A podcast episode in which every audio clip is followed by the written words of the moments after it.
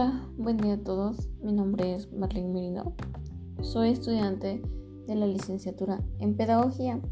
Actualmente curso el séptimo cuatrimestre. Hoy les hablaré sobre un tema muy interesante que es la innovación educativa.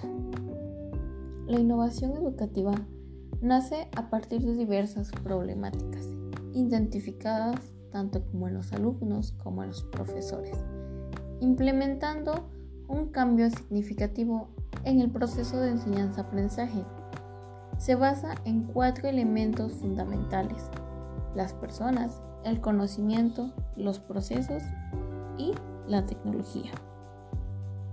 La tecnología y la innovación tienen una relación, ya que es un elemento importante en mejorar el entorno y el uso de las TICs al momento de implementarlas y que sea un trabajo de manera colaborativa para obtener mejores resultados y teniendo un mayor desarrollo, así como también incorporar a los agentes educativos, como son los profesores, directivos y asesores, en la valoración de competencias, como implementar la identidad digital del alumno o definir las claves para mejorar la política comunicativa entre la escuela y la familia.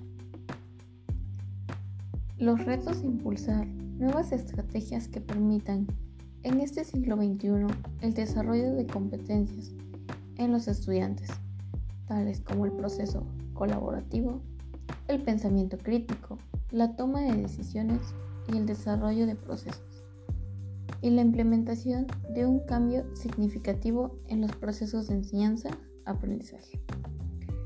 Incorporar un cambio en los materiales, métodos, contenidos o en los contextos implicados en la enseñanza, entre otros.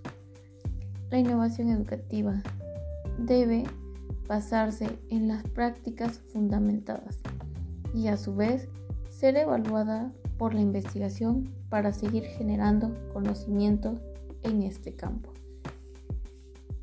Al trabajo de forma comunitaria entre los docentes debe proporcionar aprendizaje entre los alumnos y también entre sus docentes, generando una comunidad profesional de aprendizaje que la propuesta educativa de un cambio sea eficaz.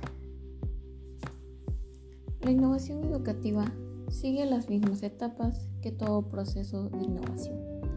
Distingue tres etapas fundamentales como son 1. La movilización del sistema que es preparado para el cambio. 2. La implementación del cambio. 3. Cuando el sistema se estabiliza a una nueva situación.